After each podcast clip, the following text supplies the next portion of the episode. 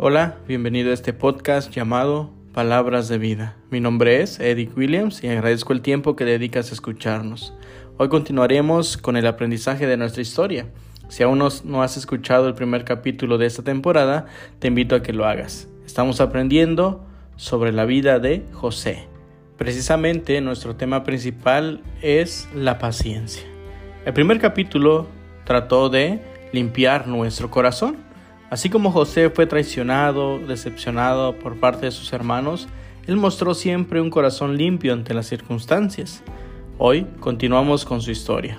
¿Qué sigue después de no guardar ningún mal en nuestro corazón? El tema de hoy se titula Paciencia. Dios está contigo. La historia de José continúa en el capítulo 39 de Génesis. Previamente vimos que lo último que pasó es que él fue vendido a unos ismaelitas.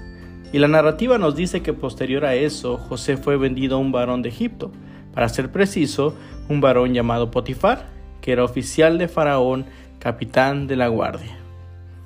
José era un esclavo. Él parecía no tener control sobre su destino, pues fue comprado y vendido como un pedazo de propiedad.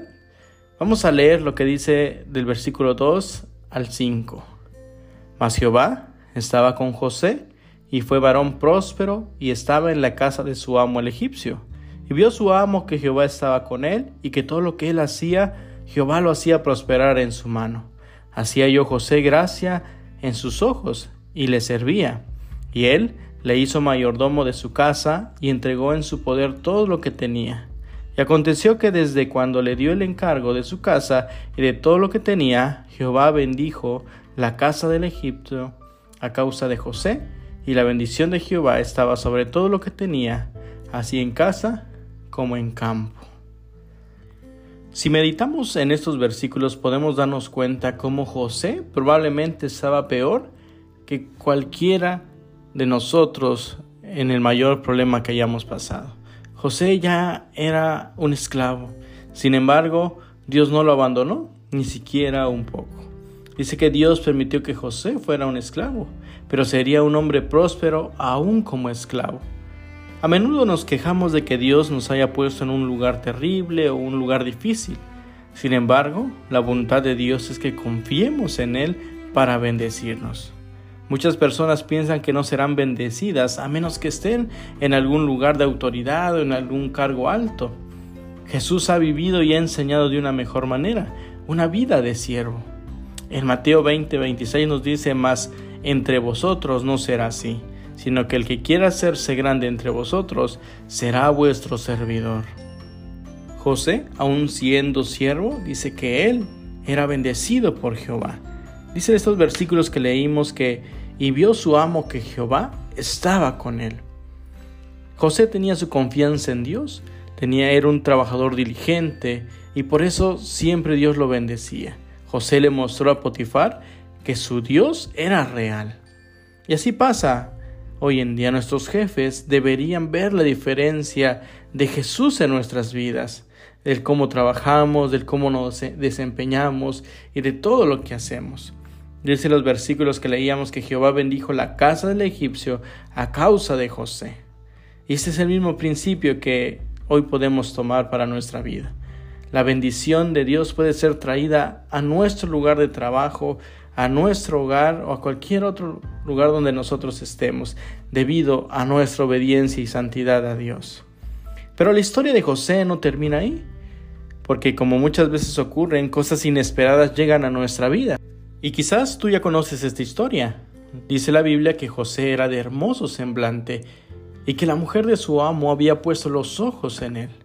La palabra menciona que la mujer le ofreció dormir con ella y que José nunca aceptó, al grado que la mujer emboscó a José para satisfacer sus deseos. Y es aquí donde vemos el carácter y la voluntad de un hijo de Dios. José en primer lugar sabía que eso era pecar contra Dios y también pecar contra su amo. Por eso la Biblia dice que José huyó en aquella ocasión de la mujer que le estaba provocando y que le estaba tentando a dormir con ella.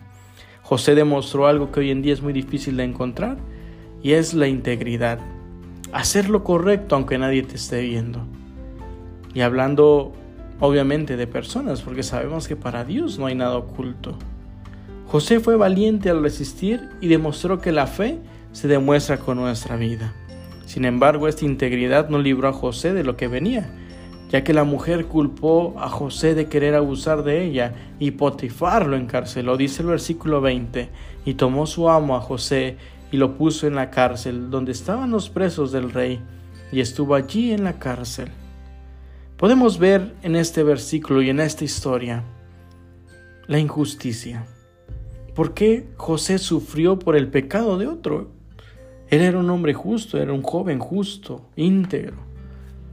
Pero como cristianos esta historia también nos recuerda a alguien que resistió completamente todas las tentaciones. Mientras defendía la justicia fue despojado de sus vestiduras y que fue castigado por los pecados de otros. Así es, esta historia también nos recuerda a Jesús. Y este capítulo y esta historia termina mencionando que José fue encarcelado. Quiero leerte estos últimos dos versículos. El versículo 21 y 22 dice, Pero Jehová estaba con José y le extendió su misericordia y le dio gracia en los ojos del jefe de la cárcel y el jefe de la cárcel entregó en mano de José el cuidado de todos los presos que había en aquella prisión. Todo lo que se hacía allí, él lo hacía.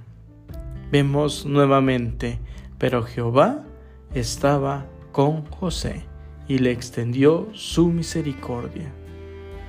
Si Dios bendijo a José en aquel pozo donde fue aventado, si Él bendijo a José mientras era esclavo, no debemos sorprendernos de ver la bendición de José aún en la cárcel. Ninguna de estas circunstancias terribles cambió el plan de Dios para la vida de José.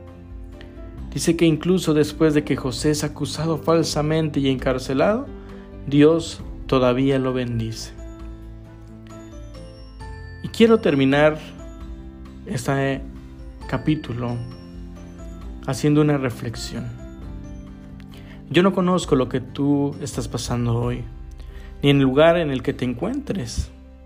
Pero si algo hemos aprendido es que Dios puede bendecirte y prosperarte en cualquier situación y en cualquier lugar. Recuerda que nuestra vida es un testimonio del poder y la gloria de Dios. Y así como José, ella tiene un plan perfecto para nuestra vida. Por eso no olvides que hoy es tiempo para meditar en lo correcto y en lo que quizá hemos fallado delante de Dios. Si no hemos sido íntegros, hoy es tiempo de serlo. Hoy es tiempo de recibir la bendición de Dios donde quiera que estemos. Tú que me escuchas, ten paciencia. Todo toma su tiempo. Los procesos son duraderos, incluso a veces incomprendidos, pero siempre ten en cuenta que Dios está contigo la historia de José es un recordatorio a todos nosotros que no importa la circunstancia, no importa la prueba que estemos pasando, no importa lo injusto que suele ser muchas veces la vida. Esta historia nos demuestra que en todo momento Dios estuvo con José. Y así como estuvo con José, Él también está con nosotros. Si hoy estás pasando un momento de dificultad, un momento de crisis y te preguntas, ¿por qué me pasa esto a mí? No te hagas esa pregunta. Al contrario, pregúntele a Dios, ¿cuál es el plan que tú tienes para mí? Ayúdame que la prueba sea un aprendizaje para mi vida. Ayúdame a no separarme de tu presencia y que en mi vida tu gloria sea demostrada. Gracias a Dios por esta palabra que nos permite compartir. Deseo que sea de bendición para tu vida y te invito a que compartas este podcast con tus amigos, con tu familia. Te espero en el siguiente episodio de Palabras de Vida. Mi nombre es Eddie Williams. Dios te bendiga.